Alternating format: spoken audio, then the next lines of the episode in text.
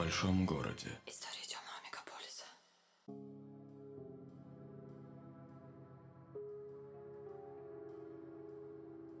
Частный сыщик Вадим Головин вколол себе сыворотку правды, чтобы рассказать тебе кое-что интересное. В этом выпуске будет история о том, как я помогал клиентке похитить ее собственного ребенка.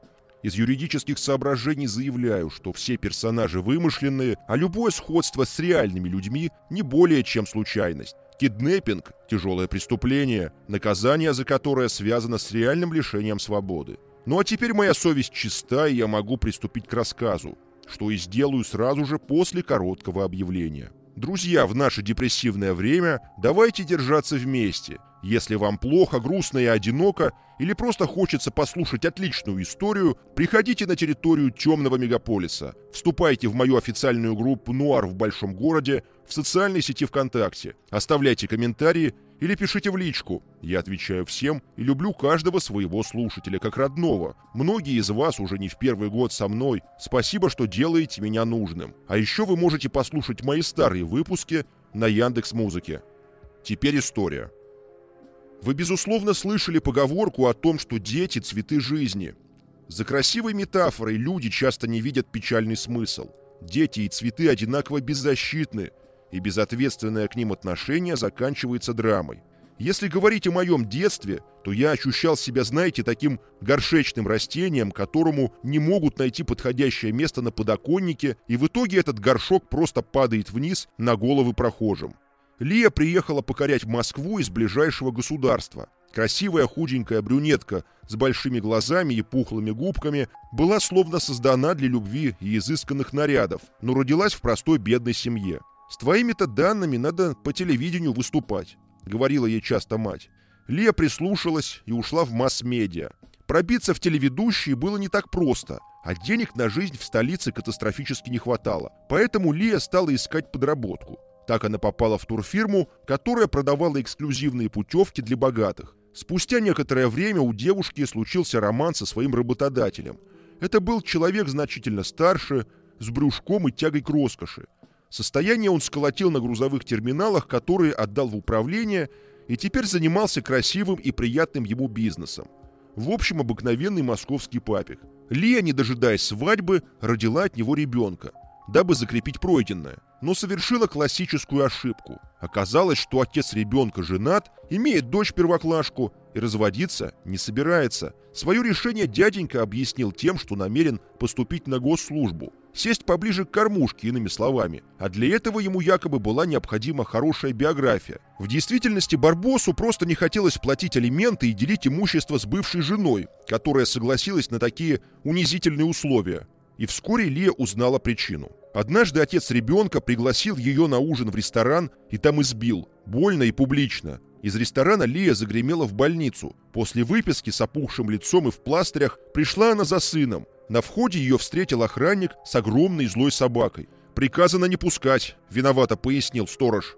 «А я полицию вызову», — пригрозила Лия. «Не советую», — вздохнул охранник и удалился в будку. Лия все же вызвала полицию, сняла перепалку на телефон, но ничего не добилась.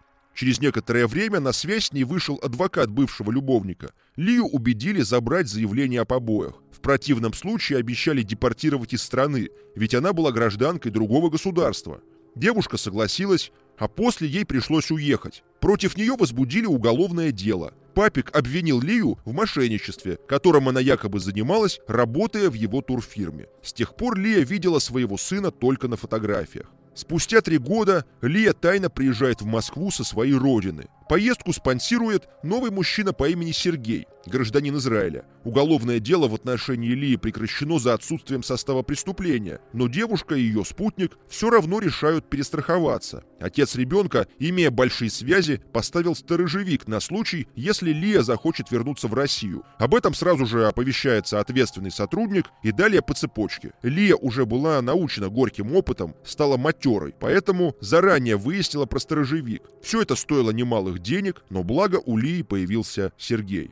Он тоже был состоятельным и не слишком молодым мужчиной, который вписался в такой блудняк по вполне понятным мотивам. Да, безусловно, он поступил как мужчина, но в то же время ему не очень-то и хотелось заводить еще одного ребенка с Лией. Проще и в каком-то смысле дешевле было забрать у папаши того мальчика и растить как своего родного. Как бы то ни было, Лия и Сергей приехали в Москву, сняли квартирку в спальном районе и стали готовиться к похищению.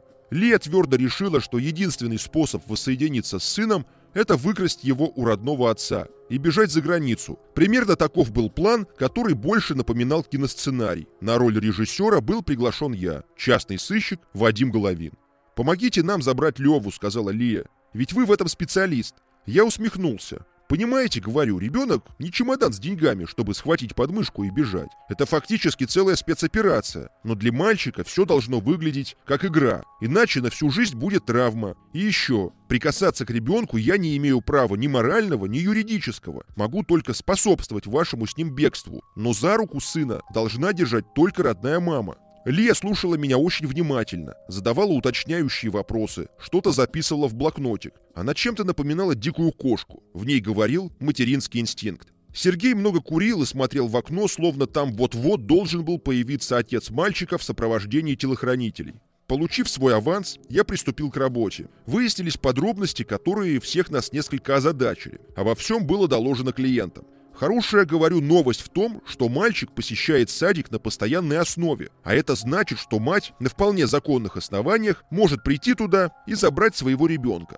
Плохая же новость в том, что садик, хоть и государственный, но блатной. Дети там непростые, а на входе сидит довольно бодрый охранник. Но это еще не все. Возле калитки с утра и до вечера дежурит черный внедорожник. Это плохая новость. За рулем дяденька, а под курткой у него травматический пистолет. Человек этот был судим за нанесение тяжких телесных, так что выстрелить для него только вопрос денег. Каждый день этот головорез-охранник привозит и забирает вашего золотого мальчика. Ставки растут. Я поднимаю цену, а вы подумайте, стоит ли вообще браться. Лия и Сергей переглянулись. Разговор получился эмоциональный. Говорила в основном Лия. Сергей молчал, все так же курил и смотрел в окно. А потом сказал, «Меня больше всего смущает один момент. Тебя разлучили с сыном, когда ему было два. Сейчас уже почти шесть. Мальчик тебя не помнит. «Что значит не помнит?» – обиделась девушка. «Ребенок всегда узнает родную мать. Это зов крови, чувство родного рядом. Вам, мужчинам, этого не понять. Но я точно знаю, что связь между матерью и ребенком сильная. А вот Лева возьмет и не узнает», – стоял на своем Сергей. «Фотографию покажу ему, где мы с ним вместе», – сказала Лия, – «и тогда все поймет». Тут в беседу вмешался я.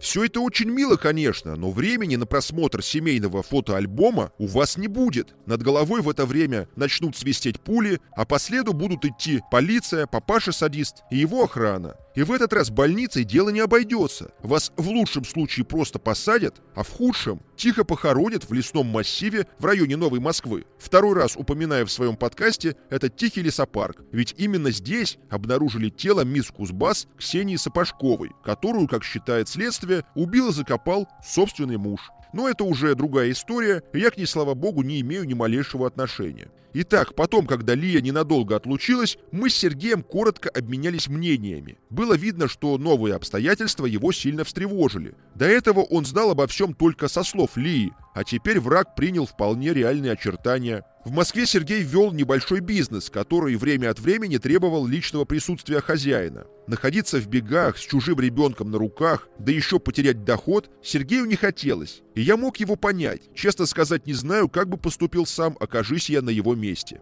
«А как же твоя программа?» – спросил Сергей, когда Лия вернулась в мой кабинет. На родине девушка вела телепрограмму о женщинах, которые пережили непростой развод и семейное насилие. Слава наконец-то нашла Лию, правда через боль и страдания. Естественно, первый выпуск передачи был посвящен ее собственной истории. Продюсерам нравилась эта тема, ведь избитая мужем женщина всегда вызывает, если не сострадание, то язвительные насмешки. А это для рейтинга одинаково хорошо. В этом цинизм и вся правда телевидения. Да и не только телека, вообще всех СМИ. «А что передача?» – вздохнула Лия. «Пора завершать сезон.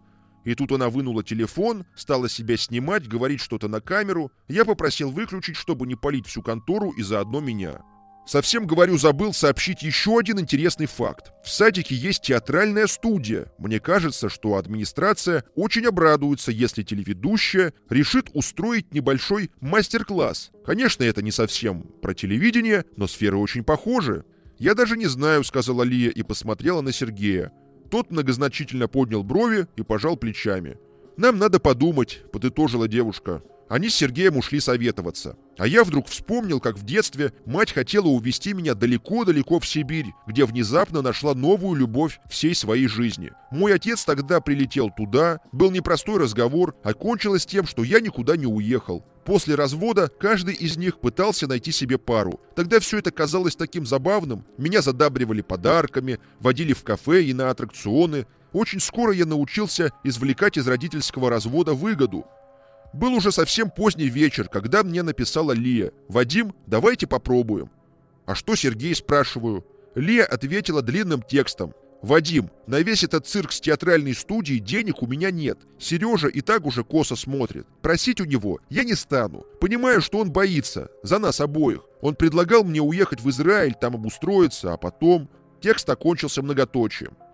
Я особо не удивился. Потеряв поддержку Сережи, Лия сильно сдала. С другой стороны, за три года жизни без сына она приспособилась ко всей этой ситуации. Быть мамой маленького ребенка – это целая миссия. А у нее карьера на телевидении, новые отношения, переезд в Израиль. И что, если не получится? Что, если снова одна без поддержки с мальчиком на руках? Как вновь оторвать от сердца кусочек и бросить в далекой огромной Москве? Все эти мысли не давали Лии покоя.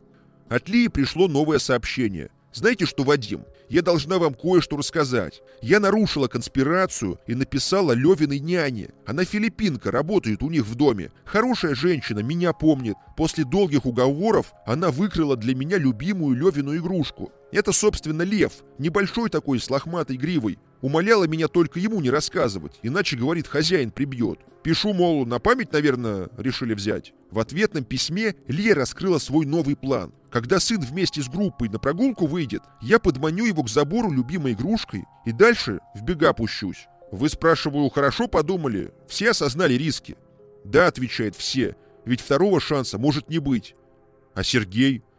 Лия ответила, что если он ее любит, то не бросит в трудную минуту.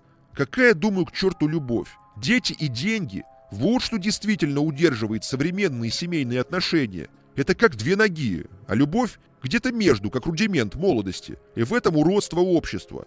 Последующую ночь я занимался тем, что перекусывал сетку рабица на заборе детского сада. Долго ли умеючи? Сколько раз в своей жизни мне приходилось срезать, перепиливать и сбивать всевозможные преграды на пути частного детектива. Я даже научился вскрывать канцелярской скрепкой навесные замки. Фокус, правда, работает не всегда. Например, когда издалека доносится лай собак и руки дрожат. Ну ладно, не будем о грустном. В назначенный день я и Лия прибыли к детскому саду. На ней были кроссовки, джинсы, волосы убраны под кепку, а за спиной рюкзак. В нем лежала игрушка. Вдруг послышались детские голоса. Пора, говорю, вы сына высматривайте, а я пойду отвлеку охрану. Автомобиль с водителем ждал Лию недалеко от садика. Мы договорились, что девушка сама сядет в автомобиль и поедет на нем за пределы Москвы. Там поменяет авто или сядет на электричку и отправится в сторону Белоруссии, оттуда уже в Израиль. Нет, но все-таки что за магическая страна? Все почему-то туда бегут. И еще в Таиланд но туда обычно валит народ попроще. Я обогнул забор и позвонил в домофон на калитке детского сада. «Слушаю вас», — отозвался охранник. «Извините, говорю, за беспокойство. У меня тут собачка на территорию забежала. Под забором пролезла падла, и теперь ее не поймать. Охранник мгновенно выскочил, несется ко мне. «Какая еще твою мать собака?» — орет. «Тут детский сад. Не дай бог укусит кого, мне потом отвечать придется». «Да нет, — говорю, — она не кусается». Охранник пошел по кустам искать. «Нет, — говорит, — никакой собаки. Какой породы хоть, не бойцовая?» «Не-не, маленькая такая», — отвечаю, а сам тихонько снимаю с ноги кроссовок и подпихиваю под забор. «Вот!» — кричу, «вот она!» и тяну за шнурок свой потрепанный Найк. «Вот она, моя хорошая, вот!» Убежала. Ай, какая непослушная! Охранник даже не удивился. Сразу бы и сказал, что псих, а то напугал сначала. «Ну ты это, давай, в общем, выздоравливай, ну и за собачкой своей следи». Возвращаюсь обратно к Лии. Аккуратно из-за деревьев выглядываю, вижу, стоит, ревет. Издалека она маленькая и хрупкая, с игрушкой в руках, сама больше напоминала потерянного ребенка. «Он бы так испугался!» — ревела она. «Нет, я так не могу, простите». Мы уехали на такси, она к своему Сереже, а я, как всегда, до ближайшего кабака. С тех пор я о ней ничего не слышал. Это «Нуар в большом городе», и я его ведущий Вадим Головин. Я вернусь очень скоро.